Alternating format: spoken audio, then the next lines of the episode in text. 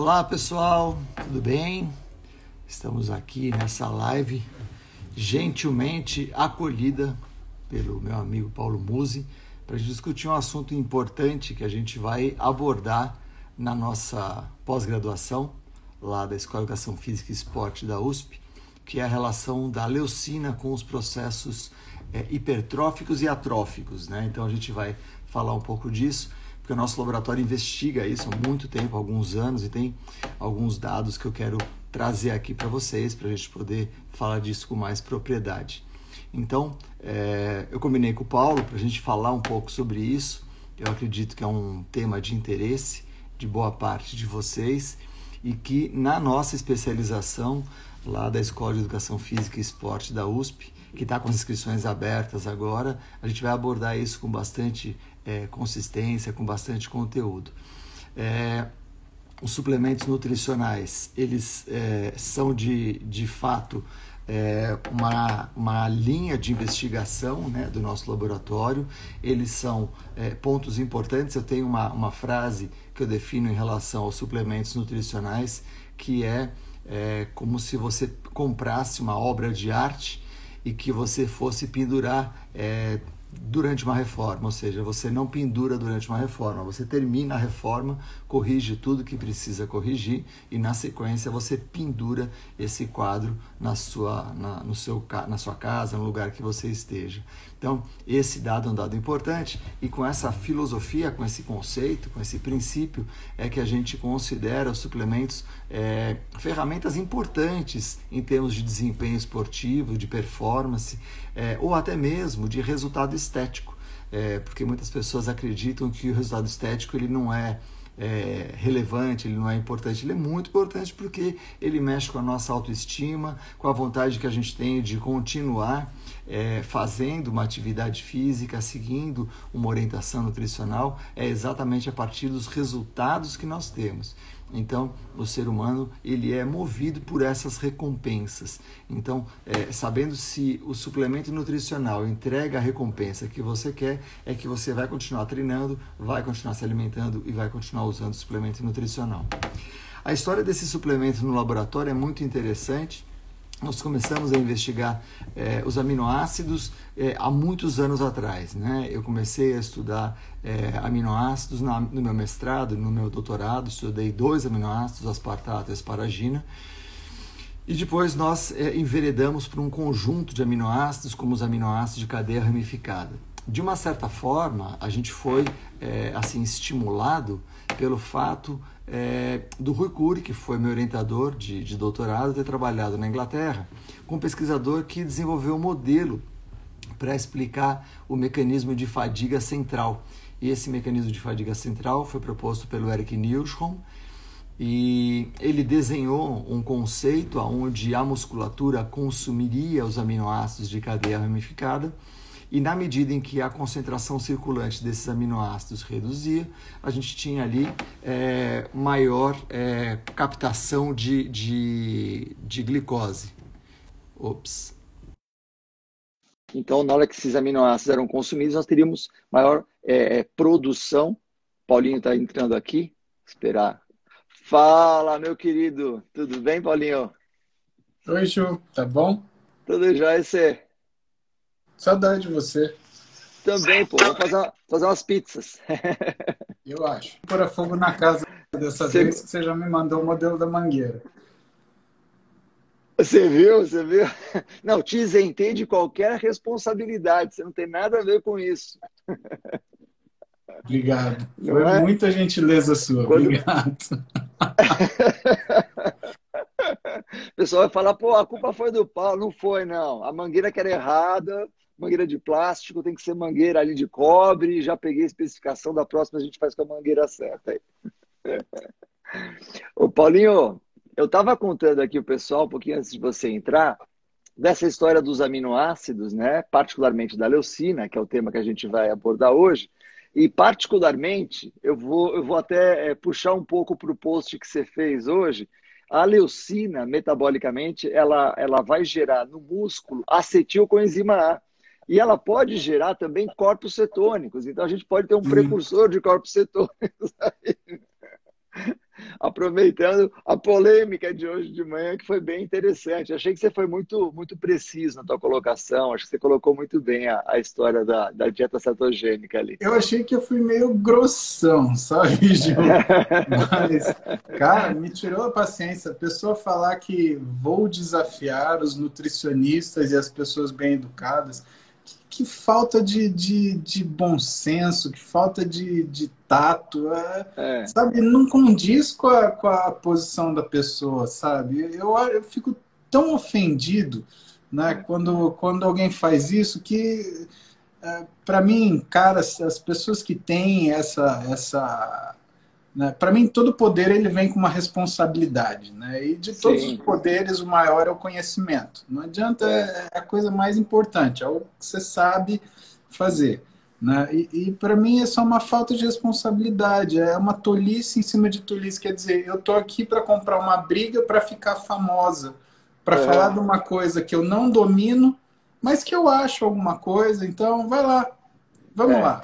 É, eu, uma coisa que eu penso muito a respeito disso, e até é, alinhado com o que a gente vai falar hoje, né, ter uma opinião sobre um assunto é democrático, ou seja, é, eu não sou cientista política, mas eu tenho uma opinião política. É, eu não sou economista, mas eu tenho uma opinião sobre economia. Agora, eu sair propagando um conceito a partir de uma coisa que eu acho, é, achar é democrático. Agora, você propagar alguma coisa, ah, eu acho que tal coisa acontece por isso, por isso, e a partir dali você criar várias ilações e ir embora no seu pensamento, não dá consistência a uma discussão séria, né? E, e como cientista, não sou, não consigo admitir uma ausência de ciência para provar alguma coisa. Então, mostra se você está falando que os nutricionistas é, têm algum viés ali, mostra isso. Exatamente. Você está falando que eles têm viés com a indústria, tá? Mas quem é, que é essa indústria inominada que é, é o vilão, né? Oh, que dinheiro que estão ganhando com isso, mas meu pois Deus é. do céu, é, é, uma, é uma falta de bom senso que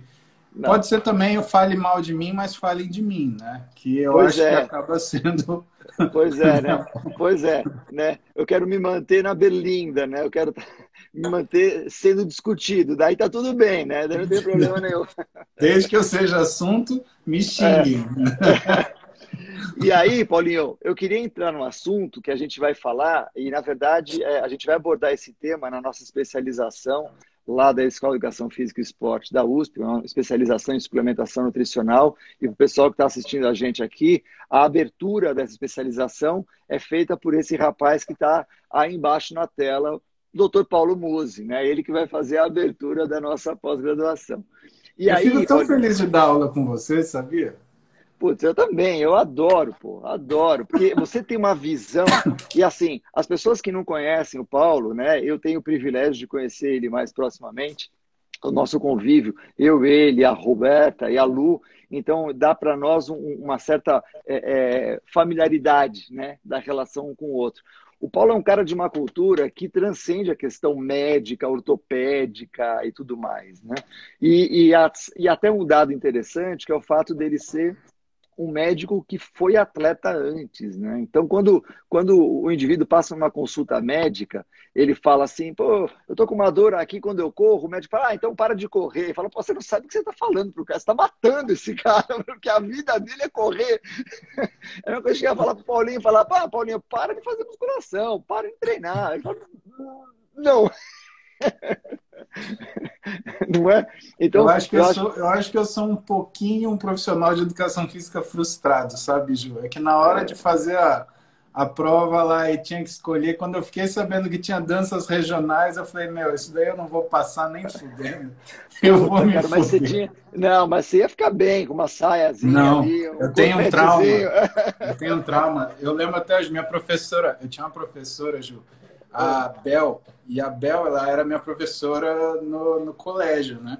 Eu é. tinha três professores de, de educação física no colégio, que era a Bel, o Matheus e Bel, Matheus, ai caramba, calma, vou lembrar o nome da outra. Mas todos é. eram profissionais de educação física e eles davam pra gente tudo, fundamento de esporte. Era muito legal, era a aula é. que eu mais gostava. Só que aí eu escapava das aulas da Bel, porque a aula é. da Bel era de ginástica. É.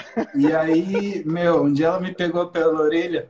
É, porque você. E eu já era meio alto, né? Aí eu é. falei assim: pô, professora, mas não dá, com 1,80m fazer essas coisas com a senhora não dá certo, né? É estranho demais. Vai ficar esquisito, né? Ela falou assim: Paulinho, é o seguinte, aqui educação física bomba. Se você não fizer essa aula aqui, cara, eu fiquei um mês fazendo jazz com a Bel. Meu é. Deus do céu. Para mim foi um suplício. Eu sofri tanto, cara, porque aquilo era contra a minha física natural, assim. As pessoas iam para um lado, eu ia para o outro. As meninas levantavam daí, a mão, eu abaixava. Mas vem sabe? daí a sua malemolência, tá? o Paulinho tem a malemolência dos dançantes, é daí que veio, né? É daí cara, que veio. eu sou uma negação, cara. Quando eu vivo assim, não, danças regionais, isso daí, ou eu vou virar piada, ou eu vou, eu vou bombar, bombar, bombar, bombar. Não, não tem como. Não, vamos fazer um acordo, Paulinho. É, quando eu me aposentar da USP, vai levar um tempo ainda, mas quando eu me aposentar da USP, eu volto para a faculdade de medicina e você vai fazer educação física. Daí a gente Cara, cursa os dois é paralelos, vai ser divertido, não vai? Vai ser legal. Porque aí a gente se encontra no ICB, né? Não tem vai erro. Ser bacana. Agora, deixa eu te falar uma coisa. Essa história da leucina é, tem um dado interessante, porque se a gente pegar até as discussões que surgem no Instagram, muita gente fala: ah, a leucina não serve para nada, não serve para nada, não serve para nada. E aí, é, isso me deixa, de uma certa forma, constrangido, porque a gente tem alguns artigos publicados mostrando que a leucina ela tem um papel é, antiatrófico muito sério, muito importante.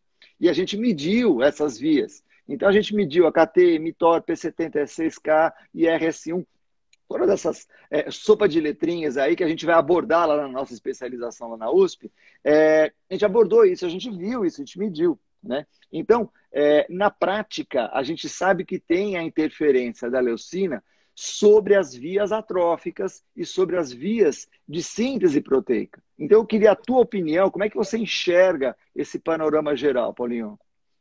É, o que eu vejo, é que quando a gente fala de desenvolvimento, né, as pessoas elas pensam assim, ganhar, ganhar, ganhar, ganhar. Ah, o problema não é só você não ganhar, é você não perder, né? Então, Bom. quando a gente começa a entrar, o Bictina proteasomo, é, MRFs, é, MAPkinase, tudo que são aquelas atroginas que vão uhum. fazer com que a gente tenha a degeneração do tecido muscular, por exemplo, né? o que é importante tanto no esporte quanto na medicina. Eu tenho um paciente com sarcopenia, com dinapenia. Né? Esse cara ele está tendo uma degeneração muscular acelerada. A, a gente pensa no não perder. Né? E nessa hora, para essas situações, uma das coisas que a gente lembra assim é leucina, né? Ela está uhum. nessa regulando essas vias, fazendo com que a gente tenha um ajuste disso. Né? Uhum. Então eu eu não sou eu não descarto nenhuma possibilidade. Né? O que é. eu acho é que assim eu estou acostumado a trabalhar. Tem indicação, não tem indicação. Então uhum. o cara ele tem lá por decisão dele, ele quer fazer uma dieta de muito baixa caloria. Né? Então ele quer fazer aquelas dietas que normalmente as pessoas elas publicam sobre restrição intensa, né? 400, 600 calorias. Aí ele fala, não, vou colocar leucina porque eu quero ganhar massa muscular. Não, desculpa, aí não, faz o menor sentido. Não tem indicação Sim. que você está numa situação que não é anabólica. Uhum. Né? E a leucina não vai mudar isso. Né? Uhum. Agora, se você tem uma pessoa que já está fazendo uma suplementação, tem uma alimentação adequada, você percebe que ela tem algumas coisas que uh, chamam a atenção para um catabolismo um pouquinho mais, mais aumentado. Né? Uhum. Uh, aí é uma hora que você acaba tendo esse recurso para você, moldando, como se fosse uma peça de um quebra-cabeça, tá bom, eu vou encaixar essa pecinha aqui para ver. Que é bastante uhum. do que eu vou falar na aula que eu vou dar com você lá na, na especialização né? Porque é. às vezes essa mão clínica, né, é uma coisa que as pessoas elas têm insegurança. Pô, mas será que eu posso? Será que vale a pena? É, como que eu posso medir isso depois para saber se isso está indo bem, se não está indo bem? Né? Eu acho que é uma parte importante do nosso trabalho, né? É, isso que você falou, Paulinho, é tão importante, porque assim, é, quando eu olho as informações como cientista, é lógico que a gente trabalha com média populacional, a gente, a gente olha exatamente o que um grupo faz em relação ao grupo controle, e a gente vê o resultado. Só que quando você olha, normalmente, os dados individuais, e muito disso é, eu aprendi a olhar quando a gente começou a estudar, por exemplo, creatina, você vê que o indivíduo responde muito bem, outro responde muito mal, e a maior parte dele, deles responde medianamente. E quando você pega o resultado, você vai pegar a média. Agora, o teu cliente pode ser o desvio padrão. E a partir dali, você pode é, isentá-lo de consumir alguma coisa, porque na média não faz efeito, mas ele, ele é o desvio padrão do negócio, da história, né? E aí você falou coisas importantes. Você pega um sarcopênico, você pega um caquético, né? Uhum. São situações é, é, catabólicas tão importantes e o que a gente viu nos nossos dados, é, quem fez isso em boa parte no laboratório foi o Humberto, né? Humberto Nicasso. Humberto mostrou isso claramente. Quando a gente dava leucina e o indivíduo ia fazer lá a cirurgia dele de cruzado, esse indivíduo perdia menos massa muscular. Então, assim, eu não estou falando de ganho, eu estou falando de perder menos, como você tinha Sim. colocado muito bem. Né? Então, assim, é, é, não olhar apenas a circunferência do braço do cara. Puta, eu tomei e não aumentou a circunferência de braço. Calma, né? Existem outras coisas, né? outros pontos. Né? E pode ser que você tenha ganhado em outras regiões que você não fosse tão forte como você já é no braço. Talvez no braço realmente não faça diferença, porque o sistema ele já está muito bem adaptado. Né? E você tem que pensar em dois grandes vieses de treinamento, né? Quando o cara ele vai analisar, por exemplo, o treino de o, a circunferência do braço dele, você tem dois vieses importantes. Primeiro, o treino de braço dele é bom, porque se não for bom, ele não vai ganhar porra nenhuma. nenhuma. É. Agora, é. uh, uh, o treino dele é bom demais, ele está super condicionado, porque se ele tiver super condicionado, você precisa de um movimento desse tamanho para melhorar um negocinho desse. E aí, Exatamente. mesmo que você meça essa melhora, aí você vai falar, ah, mas melhorou, mas melhorou muito pouco. Mano, não, pera é. lá, esse cara tá no limite daquilo que é a, a, a, a, desempenho. Então, realmente, qualquer coisa vai funcionar muito pouco aí, é. porque ele precisa de mais, mais tempo ou mais estímulo, né? É, e até isso que você acabou de falar, Paulinho, eu acho interessante, porque, por exemplo, a gente pega é, muitas vezes é, os profissionais falando, ou até mesmo as pessoas falando, do tipo, ah, eu faço, eu faço musculação e não ganho massa muscular. Calma. A musculação que você faz tem esse cuidado que você acabou de falar, né? É, então, assim, você faz com esse intuito. Então, assim, é, é, eu não quero que todo mundo faça agachamento que nem o Paulo com 240 quilos. Não é essa a ideia. Né? Então, para vocês terem uma ideia, o Paulo ele agacha com mais ou menos três lanchas e meio. Né? Então, assim, não dá, né? Então, Porta-aviões, praticamente. É, para boa, boa, Então, assim, é, não, não que todo mundo tenha que agachar com 240 quilos, mas que não pode ser aquele treino confortável. Ou seja, muitas vezes o cara vai para academia, ele pega lá uma anilhazinha, um pesozinho, e para ele aquilo é o treinamento de força. Não! Né? Então, é, aí a leucina não vai fazer efeito, como nada vai fazer efeito, porque o treino que ele está fazendo é muito distante do que ele precisa para os tecidos, né? Acho que esse é um dado que chama atenção também, né? É que nem estudo, né, Ju? Às vezes a pessoa fala, ah, eu estudo, estudo, não consigo entender. Mas você vai ver, tá bom, é, como você tem estudado? Não, eu leio assim, assim, não, não. Aonde você estuda? Ah, eu estudo na sala. Tá, e que mais? Ah, a TV fica ligada para eu ficar mais distraído, para ficar mais leve. Às vezes tem uma musiquinha. É, você deixa o WhatsApp ligado? Ah, eu deixo o WhatsApp ligado. Se alguém precisar é. falar comigo, falar comigo. Então, pera lá, você não estuda. Você, você tá... não está tá estudando você não está fazendo nada, né? Então, não é que você não estuda, você não aprende, é que é. você não estuda e você acha que você está estudando. Agora, deixa eu te perguntar uma coisa. Você sabe que eu tinha, eu tenho um grande problema com com, com, com estudo com bodybuilder, né? Porque é. para mim eles são casos isolados, né? Eu não é, primeiro que eu não consigo montar um grupo porque eles têm a, a, rotinas completamente diferentes né? Uhum. hábitos completamente diferentes, enfim, uma série de coisas que são muito diferentes. E o que, que eu penso? Como a gente não consegue colocar esses caras numa numa situação uh, plana para todos, e se de repente a gente fizesse com eles o início de um estudo específico, mas a gente fizesse com um estudo observacional, a gente olhasse o que esses caras fazem por, por exemplo, três, quatro meses, analisasse o ganho deles nesse período, aí depois a gente colocasse as intervenções. Você acha que isso é uma das coisas que meio que resolveria essa heterogeneidade ou ainda não? Faltaria mais alguma coisa?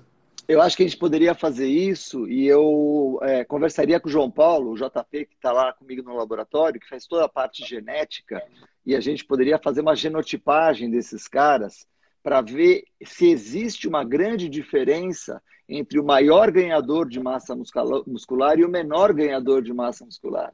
Para a gente é, tentar eleger é, quais são os genes candidatos que promovem essa diferença. Porque até isso pode acontecer, né, Paulinho? Pode ser que tenha um cara ali, por exemplo, que pô, o cara treina, treina, treina bem, treina forte, a alimentação tá legal tal, e o cara não ganha, né? E pode ser um outro que treine mais ou menos e ganhe pra cacete.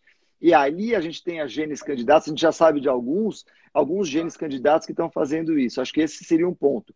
E aí a gente poderia tratar a grande massa que teria um gene mais semelhante, um padrão mais igual, é, e verificar nesses caras como é esse comportamento. Eu acho a ideia sensacional, Paulinho. E é uma coisa super factível, é uma coisa que a gente não. A gente trata o, o atleta como se eles estivessem no aquário e a gente estivesse observando eles no aquário. A gente não tira eles do aquário para olhar eles fora do aquário. Deixa eles lá dentro do aquário. Né? Deixa o cara treinando, a gente observa, mapeia, monitora. Topado. Quando você quer começar? Pô, vou juntar já uns malandros aqui que eu tenho na manga, já vou botar esses caras e falar, ó, o negócio é o seguinte. É. E aí seria legal, sabe o quê? A gente pega esses caras, deixa do jeito que eles estão fazendo. E aí tudo que a gente quiser testar com eles, a gente faz placebo e o suplemento, não fala para eles o que eles estão tomando, dá o placebo e dá o suplemento, a gente também não sabe o que eles estão tomando e vai acompanhando a evolução desses caras.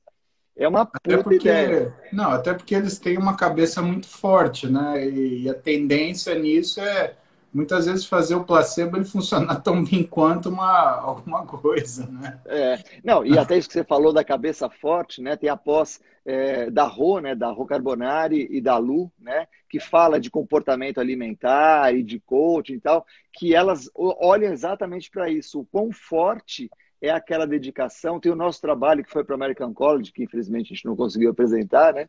Que agora vai sair publicado na íntegra, que é exatamente o locus de controle. Ou seja, esses caras, os bodybuilders, têm um locus de controle muito poderoso. Esses caras eles têm uma disciplina, uma determinação que pouca gente tem. Né? Sabe então... que eu acho que desse trabalho uma das coisas mais importantes é a gente fazer uma discussão bem sólida, né? Porque, nossa, dá para discutir tanta coisa daquele trabalho, Ju. Dá, dá. E, e, aquele trabalho ficou muito legal, né? Porque isso que a gente acabou de falar, né? O, qual é o, onde o cara consegue tanta atenção, disciplina, determinação para alcançar o resultado dele. E muitas vezes a gente vai achar que é a leucina que está dando resultado para ele. Pode ser também, mas pode ser a disciplina do cara de, de treinar, de treinar, né? Então, assim, por exemplo, quantas vezes você machucado foi treinar mesmo assim? Ah, Pode ser? é, é, eu não ia falar, mas eu já sabia. Não, mas nesse caso eu tenho que treinar, né? Se eu não treinar a musculatura fibrosa, eu ó, lasco, né? Mas, é, mas, é, mas assim, mas você sabe disso. Muitas vezes o indivíduo ele é informado disso, só que ele fala não, eu estou me reabilitando, estou recuperando, não vou treinar. Então esse locus de controle que a gente vê no atleta, que a gente vai abordar isso também, né, no, na, na nossa pós, é, é exatamente como faz a diferença, né?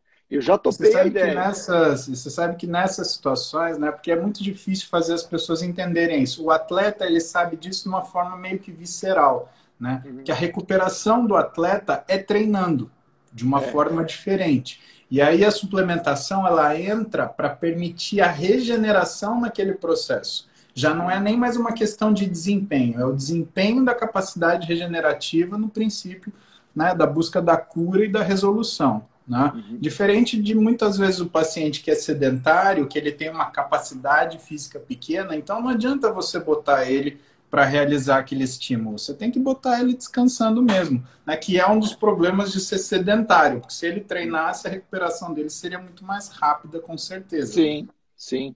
É, até perguntaram aqui se tem algum estudo com fisiculturista. Tem alguns estudos, sim, com fisiculturistas. É, o que a gente vê hoje na literatura é um espaço para a gente investigar isso que o Paulo falou agora, né, da gente pegar esses indivíduos e, e deixá-los como se eles estivessem efetivamente no aquário deles, na vida deles, a gente ficar observando isso, é, só avaliando o que eles fazem e não fazendo intervenção para depois entrar com a intervenção e ver o resultado. Né? Eu acho esse modelo muito interessante. E aí a gente poderia pegar, inclusive, a leucina né, num período é, é, de, de reabilitação desses atletas, né? No teu caso, por exemplo, agora, reabilitação, leucina, entendeu? Eu não tenho a menor dúvida que você teria ganho com isso, entendeu? Ah, eu tenho leucina é. em casa. É, né? O único problema da leucina é o cheiro, né? Meu Deus do céu, Ju. Fedido aquele, aquilo tem um cheiro de bicho morto que comeu outro bicho morto, cara. Ah! Tipo urubu, assim, né? É um urubu que, meu, comeu uma carniça de urubu, cara. É um negócio nervoso. E que eu aprendi com você que urubu vomita, né? Eu não sabia disso. Vomita. Urubu vomita. Por isso, quando você chega perto do urubu, vai com calma. Não vai querer bancar o machão pra cima dele, que ele dá uma gorfada em você. Você fala, ai, desculpa aí. A macheza vai todo embora. Ô, seu urubu. Não faz isso. Cara. Mas, mas esse ponto que você falou, né, da, da, da reabilitação, e, e, eu vejo uma coisa importante, né? Até o Felipe, que está aqui assistindo a gente, que é lá, tá lá em, em Paris, Felipe treina bem pra caramba, e uma vez a gente estava treinando lá na, na, academia que ele treina, e ele falou exatamente a história dos suplementos e tudo mais, a gente comentou um pouquinho a história da leucina. Eu acredito que a gente ainda não encontrou, Paulinho, a dose efetiva para falar se ela funciona ou não para um atleta em fase de treinamento. A gente está achando a dose para falar do sarcopênico, é, do caquético. Então, eu acho que a gente está chegando ainda na dose do atleta para poder falar isso para ele. O que, que você, você pensa disso? Eu acho que o atleta ele tem. Eu acho que o grande o problema do atleta, né, Ju, é que como ele tem uma, um metabolismo dinamicamente variável, pequenas coisas como, por exemplo, a, a variável de ingesta calórica, a proporção de macros, a, o nível de atividade para o dia, ou a, o estado de recuperação da musculatura dele, né? ela, ela interfere de uma forma como se fosse um fator complicador. Então, tá bom, vamos pegar esse cara com dois dias de descanso. Qual é a necessidade dele? É a mesma que com cinco dias de treino? Uhum. Vamos pegar esse cara com ah, num dia que ele está fazendo uma restrição parcial de carboidrato. É a mesma coisa que ele vai precisar? Ou vamos pegar esse cara num dia de descanso dele? Né? Eu acho que essas coisas, elas no atleta, elas mudam de uma forma sutil, mas que limita a, a nossa observação completa do fenômeno. Né? Uhum. Então, é, é dar um tiro e torcer para acertar. Então, uhum. o que, que eu acho? Eu acho que a gente tem que criar formas de entregar essa, essa dose de leucina em várias situações diferentes. Porque às Boa. vezes, por exemplo, no repouso a gente precise de menos. Sim. Se for uma fase pós-treino de alta velocidade de recuperação, a gente se, se a gente se consiga se valer de doses maiores, que seriam uhum. mais toleráveis e mais úteis. Né? É, sei lá, um exemplo. Né? Você pega e dá leucina para o cara num pós-treino, você não vai ver um aumento de ureia por conta de aumento de processamento de proteína, porque você tem aumento de, de consumo. Né? Você vai ver uma utilização dessa proteína efetivamente. Né? Uh, a gente tem, eu acho que tem uma questão de, de nutrient timing. Você vai dar de noite, você vai dar de manhã, né? Como é que é a relação de absorção numa fase que tem uma facilidade maior de absorção, que nem de manhã em jejum? Como é que é a relação de utilização de noite, que você tem uma maior resistência periférica à insulina, e o efeito uhum. insulinotrópico que ela tem? Né? Será uhum. que isso serve de vantagem? Então, quando a gente começa a olhar né, essas particularidades, elas mostram para a gente que tem uma série de situações diferentes que a gente pode usar essa essa, esse recurso, né? E que é. às vezes dificulta um pouco para a gente, porque é, é, cria uma certa variação de resultado né, que deixa nós mesmos em dúvida. E aí, como que nós vamos fazer isso? Né? Sim. Por isso tem que ser uma busca meio paciente. É, meio cuidadosa, né? Até a Márcia perguntou se da, a gente podia falar da pós. Esse tema que a gente está falando aqui, o Paulo vai falar na aula de abertura dele, da nossa pós-graduação, é, em suplementação nutricional, lá na Escola de Educação Física e Esporte da USP. Aqui no meu, no, meu, no link da minha bio, você tem lá como acessar essa informação direto lá com a Escola de Educação Física e Esporte da USP. E, e tem várias outras coisas que a gente vai abordar. Né? E eu sei que o Paulinho tem compromisso agora. Né? Ele falou para mim, vou fazer da, da uma a uma e meia. Então agora deu uma e meia, Paulinho. Tem dois pacientes tem... agora. É, então, eu sei que você tem coisa para fazer. Queria agradecer enormemente a sua disposição. Primeiro, a disposição de ir lá fazer a nossa aula de abertura, que eu convidei você, que vai ser um presente para a gente. É, discutir esses temas né, que a gente está falando aqui, que são temas que vão tanto da questão da ciência quanto da questão aplicada, passando por essas diferenças genéticas. Então, a gente tem muito para poder entregar para as pessoas.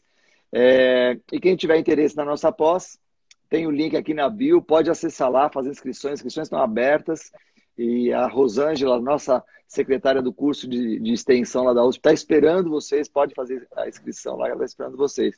Paulinho, super obrigado, cara. Desculpa o trabalho, atrapalhar seu horário de almoço. Obrigado pela tua disposição, pelo teu carinho. E você vai estar lá na primeira aula falando com os nossos alunos. Ju, almoçar com você é uma das coisas mais agradáveis que tem na minha vida. Conta comigo. Né? Vamos bater esse papo de novo, que eu acho que ficou assunto pendurado. Mas aí a gente combina e, e aí você vai fazer lá no meu Instagram para contar para meus meus meus queridos lá como é que funcionam as coisas de verdade. Fechado? Fechadíssimo, fechadíssimo. Aquela aula que eu falei para você que eu quero dar de energia, a hora que você quiser. Legal. Vamos fazer isso. Vamos. Legal Beijão, Gil. Obrigado. Beijo, Paulinho. Beijo, beijo. Manda um beijo pra Rô. Manda sim. Tchau, tchau. Tchau, Paulinho. Tchau, tchau.